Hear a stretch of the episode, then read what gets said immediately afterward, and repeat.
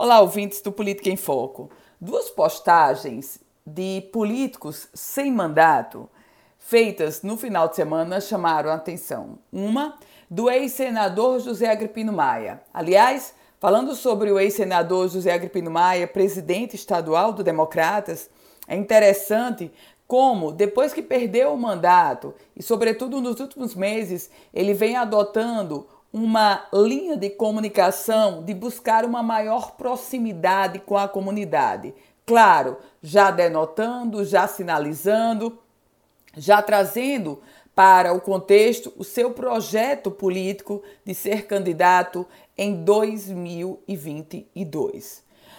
No, Senado, no caso do ex-senador José Agripino Maia, ele fez uma crítica à bancada federal do Rio Grande do Norte. Ele usou as redes sociais para dizer que no seu tempo os representantes potiguares não se omitiam de debates importantes como o atual, fazendo referência aí, claro, à pandemia da Covid-19 e, sobretudo, ao caos na saúde pública de Manaus.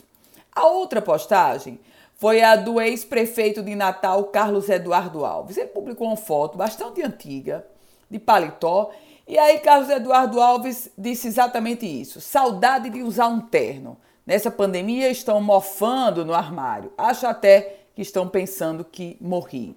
No caso específico de Carlos Eduardo Alves, ele também alimenta o desejo de ser candidato em 2022. Depois de ter naufragado no pleito de 2018, de ter tido uma participação apática, aliás, para ser singela e simpática, porque ele o correto seria dizer que ele não teve nem participação no pleito de 2018 e 20. Mas, para ser sincero, eu digo que foi uma participação apática. Carlos Eduardo alimenta o desejo de voltar em 2022. O desejo, o detalhe é que ele só alimenta o desejo. Movimentações, mobilizações praticamente nulas.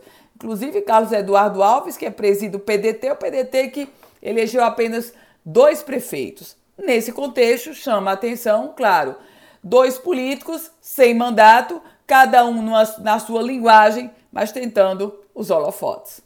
Eu volto com outras informações aqui no Política em Foco com Ana Ruth Dantas.